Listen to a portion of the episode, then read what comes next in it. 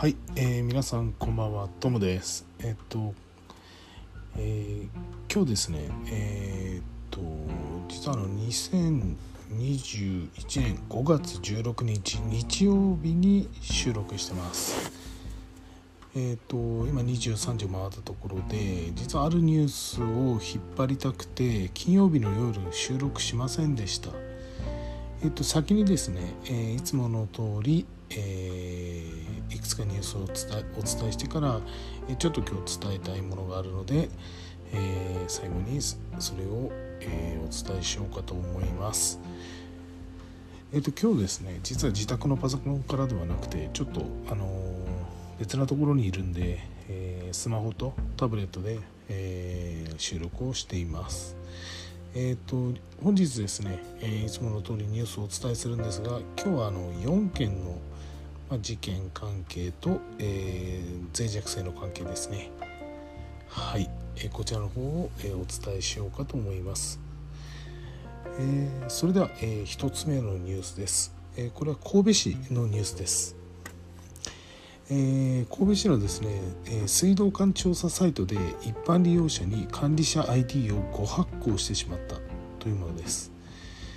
え、神戸市は、え神戸市水道ウェブ閲覧システムにおいて一般の利用者に誤って管理者用 ID とパスワードを発行するミスがあったことを明らかにしました、え水道ウェブ閲覧システムは同市委託のもと、え神戸市水道サービス公社が運営するウェブサービスです、え道路に埋設されている給水管の情報を調査することができます。調査目的であれば、え事前に書類を提出し登録することもで、え誰でも利用することができ主に水道事業者や不動産事業者などの利用が想定されています、え5月6日よりシステムの稼働を開始するにあたり事前に利用申し込みを受け付けたが、えー、利用者がシステムの操作方法を勘違いしあ利用者じゃないですね。失礼しました。委託者がシステムの操作方法を勘違いし利用希望者95人全員に対して管理者用の ID とパスワードを発行していたというものです。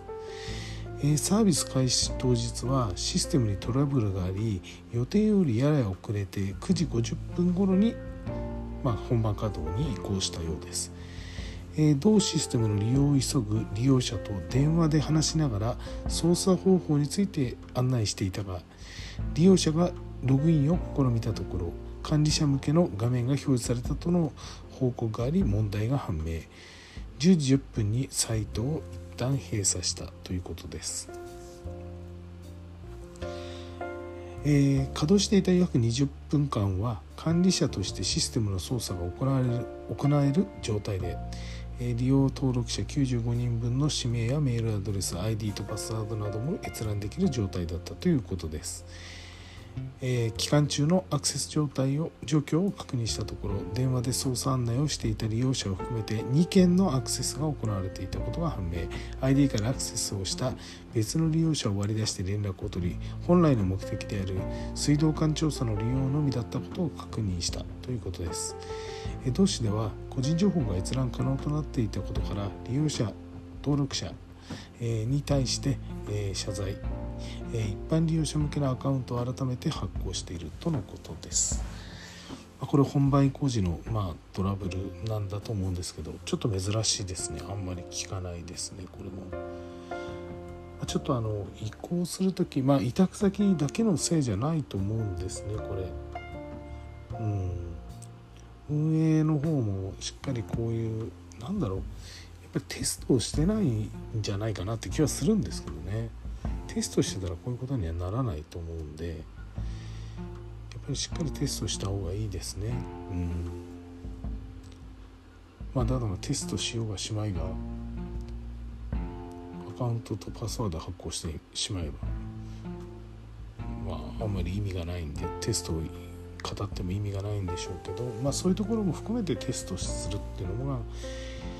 正しかったのかなと思いますね。はい。1件目のニュースは以上です。続いて2件目のニュースです。こちらはですね、えー、仏教大学の事件です、過去の女性対象者情報を含むファイルを研究者などへ送信したというものです。仏教大学は過去に研究費の助成を受けた研究関係者の情報を含むファイルを誤って外部に提供したことを明らかにしました。同大によれば4月27日に同大職員が日本学術振興会の科学研究費助成の対象となる研究者に対し事務手続きを案内するメール92件を送信した際添付された表計算ファイルに関係ない個人情報が含まれていたというものです。過去に使用したファイルをもとに書類を作成したため2011年の女性対象者となっていた同大の研究者と研究関係者および130研究関係者143人および取引先94人に関する氏名や取引先銀行名支店名口座種別口座番号口座名義などが含まれていたということです。問題に気づいた職員はメールの削除を依頼するとともに修正したファイルをメールで、えー、を、えー、メール再度、え、メールで再度送信したということです。えー、翌28日に上長へ報告したということです。なんかあれですね翌日上長に報告したんですねすぐじゃなくて、今回の事態を受けて、え同大では、え、関係者に対して5月7日の謝罪の、えー、書面を送付、え個人情報保護委員会や文部科学省へ報告を行っているということです。まあファイルが間違っていたんですけどちょっと気になったのがなんか27日にうんメールを送信して問題に気づいたんだけど翌日、えー、上長へ報告したと。できれば気づいたらすぐに報告した方がいいと思いますね。うん。やっぱりこれって担当者の人一人じゃリスクを負えないんで早く、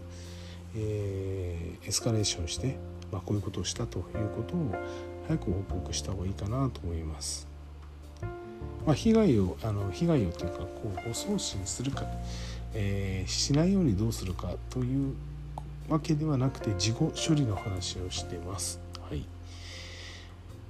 まあ、間違ってしまうことがあるんだと思うんでねいつも話してるように。なるべく、えー、トラブルは、えー、回避したいんですが、まあ、した後のねフォローアップをどうしていくかっていうことを、えー、考えていきたいなと思いますね。こういう事件を聞くと。はい。それでは、えー、2件目のニュースは以上です、えー、3件目ですね。これ生駒市奈良の生駒市ですね、えー、小学校教員がフィッシング被害に遭ったと、えー、クラウドにスマホ同期の業務画像が入っているということですね。はい。えー、奈良県生駒市において小学校の教員がフィッシング攻撃の被害に遭い個人で利用するクラウドサービスが一時乗っ取られたことが分かりました。同サービスには児童や同校職員教職員の業務用アカウントのパスワードなど撮影した画像が保管されていたということです、えー、同市小学校の職員が4月24日にショートメール、えー、ショートメッセージサービス SMS を利用したフィッシングいわゆる、えー、スミッシング攻撃に遭い教職員が個人で使用していた Apple のクラウドサービス iCloud に関する ID やパスワードを搾取されたということです。クラウドサービスは私物のスマートフォンと同期されていたためスマートフォンでメモとして撮影していた教職員用 Google アカウントの ID およびパスワード41件が写った画像や児童の写真などが保存されておりフィッシング攻撃を行った攻撃者によって不正アクセスされた可能性があるということです。児童の写真について具体的な件数は明らかにされていません。同氏によると問題のショートメッセージは、え宅配便を装った内容で端末へ2週間ほど前に着信していたがその後も荷物が届かないことから気になり入力してしまったと同教職員は話しているということです。え翌25日にパスワードが変更され、えアクセスができなくなり被害に気づいたということです。えー、同職員は、えー、同教員は週明け4月26日に同氏へ報告、えー、クラウドサービスのサポートにアカウントの復帰を依頼し同27日にアクセスできる状態となったため問題のデータについて削除したと、えー、同氏では個人端末の業務利用を禁止しています、えー、同教員は、え、日常的にスマートフォンを業務に利用したものではないとしていますが業務用デジタルカメラの持ちを持ち合わせていない時に撮影に用いてたということです。えー、不正アクセスの判明を受けて同氏では関係者に経緯の説明や謝罪を行ったということです。閲覧された可能性のある教職員の ID パスワードについても変更しているということです。これあのスマホを業務用の業務用に使ってはいけないとこれ当たり前の話なんですけどちょっと考えるとなかなか難しくないですかね今皆さんの環境で。あ僕もね結構難しいです。やっぱりデジタルカメラがない時にやっぱスマホで写真撮りたくなりますからね。ただちょっと僕のところはあのスマホの持ち込みができないエリアがあるんで、まあ、本当にあのスマホがなければ何もできないっていうシチュエーションがあるんですけどもしスマホを持ち込めたら撮っちゃうんじゃないかなって気はするんですね。まあ、ルールはあるんでちゃんと守るかもしれないんですけど急ぎのようだともしかしたらって可能性もあるんですよね。ちょっと今自分なりにどうなるかなと思って頭の中巡らしてるんですけど。まああのやっぱりあのファイルサーバーどっかのあのクラウドに連動してるってことを考えるとやっぱり使うべきではないのかなと。向こうに入っちゃってそれ乗っ取られたら終わりですからね。まあ、これも気をつけてあの取り扱いですね事務の取り扱いを厳格化するためにやっぱりこういうあの、まあ、業務使用はしない方がしないでいただきたいなと思います。はい、えー、4つ目のニュースはあ3つ目のニュースは以上です。それで4つ目ですね。4つ目は、えー、アメリカの、えー、あ違うなこれは日本の会社ですね小森コーポレーションですね。えー、アメリカの子会社にランサム攻撃があったとデータ流出の可能性があるということです。えー、印刷機械メーカーの小森コーポレーションはアメリカ子会社のファイルサーバーがランサムウェアにより、え、攻撃を受けたことを明らかにしましたサーバー内の一部データが流出した可能性があるとして調査を進めています同社によれば、え、2月8日にとサーバー異常検知ランサムウェアの感染を確認したため対象サーバーとなるアクセスを遮断しセキュリティ事業者によるサーバー復旧作業とセキュリティ対策を進めていたということです。攻撃を受けたサーバー内のデータと思われる情報が外部で公開されていることを確認。同社ではサーバー内部のデータが流出した可能性があるとして現地捜査機関に捜査被害を届けるとともに被害範囲の特定を進めています。詳しい状況が判明次第報告する方針としています。また今回の攻撃はアメリカ子会社のサーバーに対するもので当社や国内子会社アメリカ以外の現地法人については異なるネットワーク環境で運営しており影響はないとしています。はい。えっ、ー、と今日あの小森コーポレーションのホームページにも出てましたね。不正アクセスによる、えー、情報流出の可能性に関するお詫びとお知らせということで。今のあのニュース以上のことはなさそうですね。一応そういうことがありましたということとお詫びですね。こちらの方があります。はい、えー、続いて最後5件目ですね。えー、最後脆弱性の関係です。えー、っとですねこれ結構もしかすると広範囲な話かもしれませんが、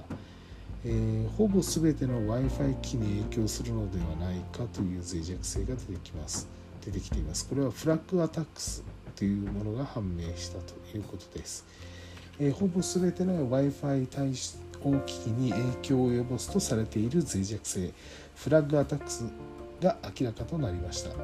脆弱性を悪用されると情報を搾取されたり対応機器が攻撃を受ける恐れがあるということです。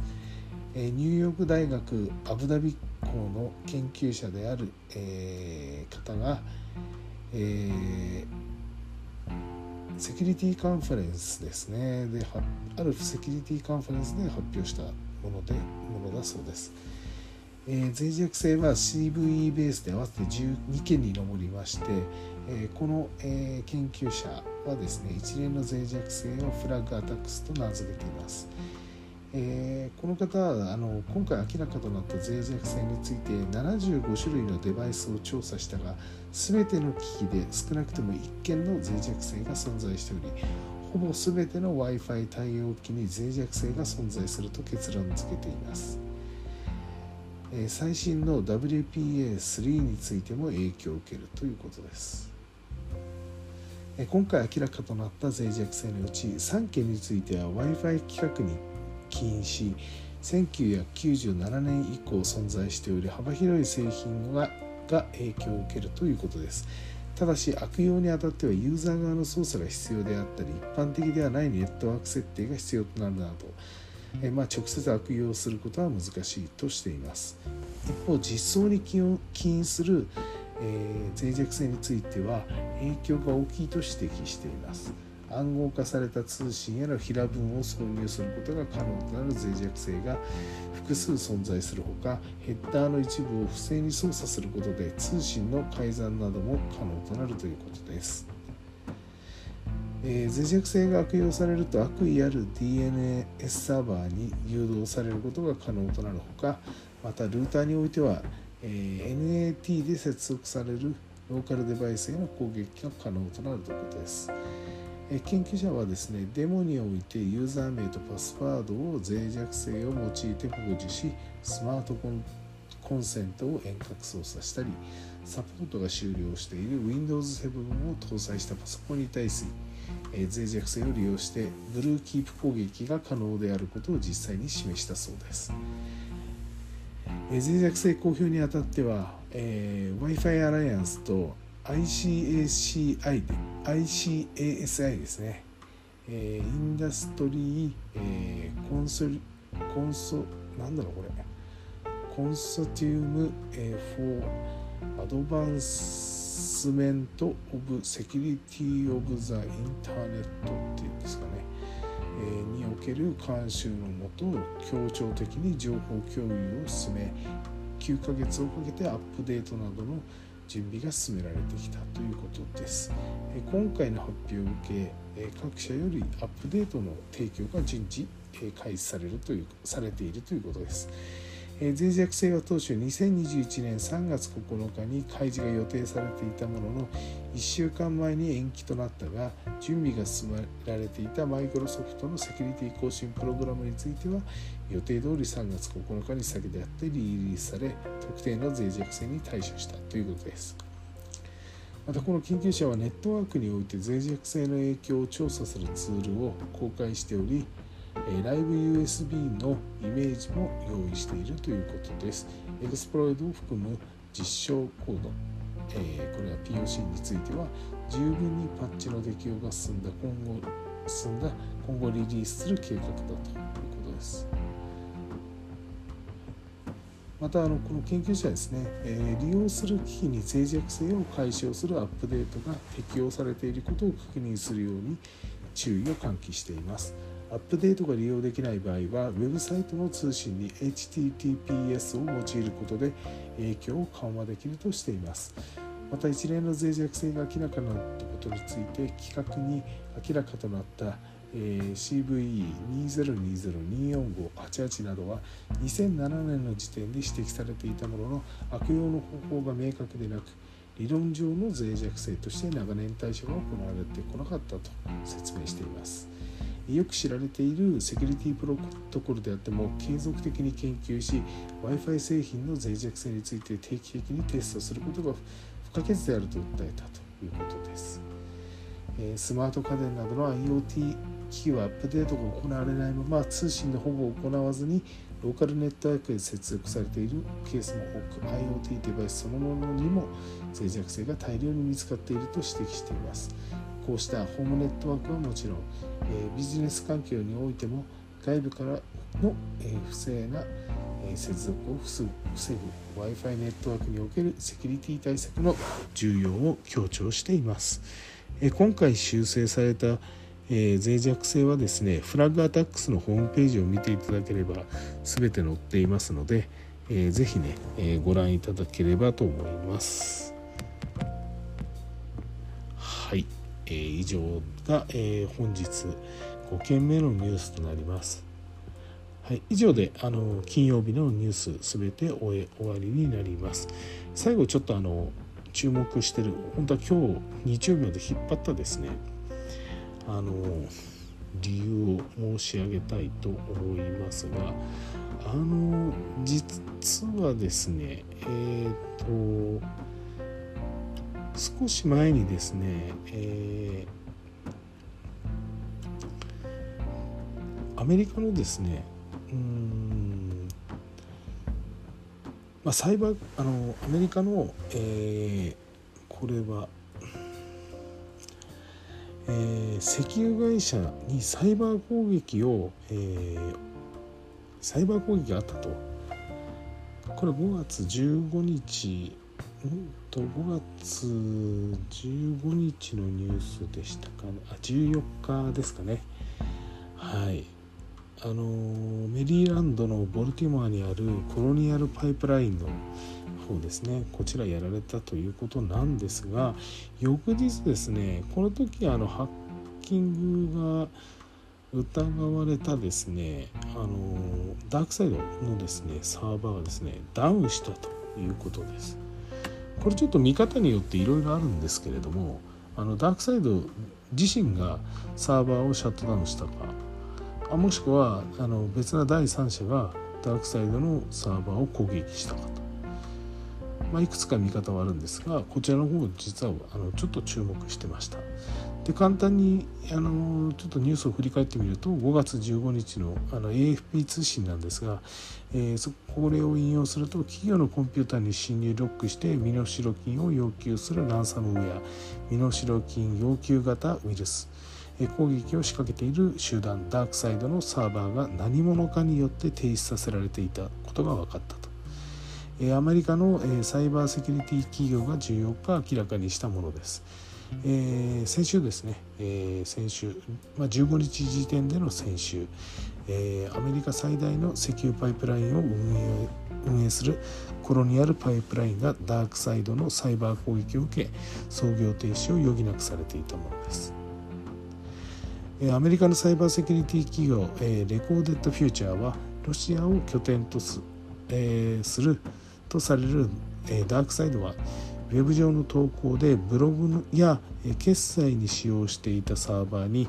アクセスができなくなったことを明らかにしました。これは僕もたまにあの入ることあるんですけどあの匿名性を確保する技術 TOR を使ってダークウェブダークウェブ上にある DarkSide のサイトにアクセスしたところアドレスが見つからないと表示されたと Recorded Future は DarkSide の運営者は被害者による身代金の支払いを管理していた決済サーバーから、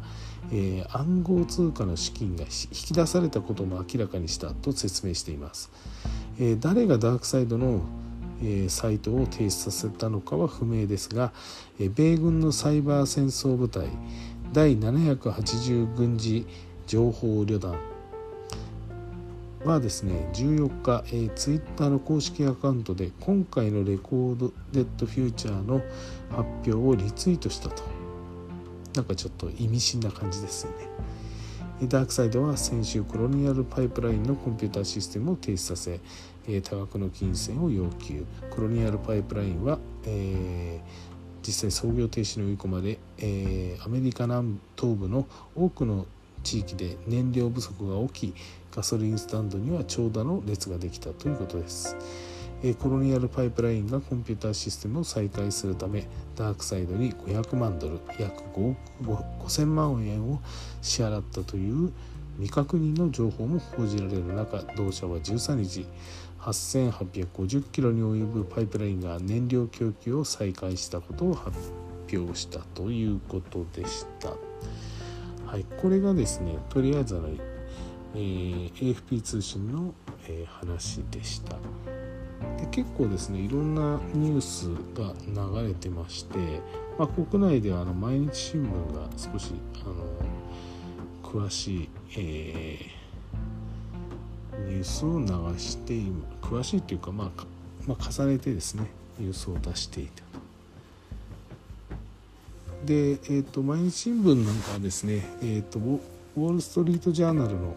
引用をしてますが、えー、これハッカー集団のダークサイドが活動を停止したということでアメリカ捜査当局などの、えー、妨害行為により運営に必要なインターネット設備に接続できなくなったのが理由だということです。えー、情報セキュリティ大手の FireEye などの分析として伝えたということです。まあ、いろんなところがね注目してるんですねこのニュース。えー、うん、もしかするとお金も盗まれちゃったかもしれない身代金を要求して支払ったけども身代金はどこ行ってしまったんだろうか。っていうことですね。うん。そうですね。まあこれ以上えっ、ー、とこれ以上詳しいニュースはないんですが東京新聞のワシントン支局のニュースはですね、えー、セキュリティ会社の、えー、複数のセキュリティ会社の、えーコメントとしてダークサイドが関係者に送ったロシア語の声明を入手したと発表しています。声明によるとダークサイドは活動に必要なサーバーコンピューターや資金管理サイトを利用できなくなった上資金か第三者に引き出されたと。アメリカの圧力もあり活動を停止するとしています。でアメリカは、えー、公式の見解は示していません。はい。こういうニュースが、え、ちょっと週末飛び交ってたのでちょっと詳しいことが知りたいなと思って金曜日の夜はちょっと収録しませんでした。まあ一応土日かけてここまでニュースになってはいるんですがまあ、うん、もうちょっと知りたいなというところですね。要はあの、えーと、ハッカー集団であってもやっぱりこう神ではないと。やっぱりあの別なところからサイバーまあサイバーサイバー空間の中で、まあ、ハッカーに対してアメリカ軍の、えー、情報部隊が、まあ、アタックを仕掛けるともうまさにあの情報戦争ですよね。まあ、日々ですねきっとアメリカと中国の間とかアメリカとロシアの間もうほんとせめぎ合いをしてるんだと思うんですけれどもやっぱりこういう映画の世界みたいなねことが世の中起こるんだなっていうのが分かりました。あのそもそもやっぱりこれランサムウェアにやられなやられてしまったコロニアルの方が、まあ、一番問題が今回あのあるんですがやっぱりアメリカってこういうことができちゃうんですよね。日本ってどうなんですかね。大規模に何か攻撃されたら国は何か動くんですかね。まあ一応正式な見解はアメリカ政府は出してませんが、まあ、おそらくそうなんでしょうと。推測ではありますけれども。うんなかなかちょっと面白い興味深い話でした。はい。えー、それではですね本日のニュースはここまでにしたいと思いますまた明日月曜日なんで、えー、っと月曜日のね、えー、ニュースをお伝えしたいと思います。えー、土日も終わってしまったんですが僕実はあんまり休めてないです、えー、来週は、えー、来週はというか月曜明日からですね土曜日まで連続出勤でまたあのちょっと職場の職場のというか、うん、職場の人事異動があっていろいろ人が動いて僕は動かなかったんですけれどもちょっとまた体制が変わってくるのでバタバタしてるバタバタするなって感じですね。7月ぐらいまでおそらこの状態続きますね。はい、えー、それではですね、えー、今日も遅くなったのでこれで失礼したいと思います、えー、隙間時間に聞いていただけるとありがたいです、えそれでは、え皆さんおやすみなさい。さよなら。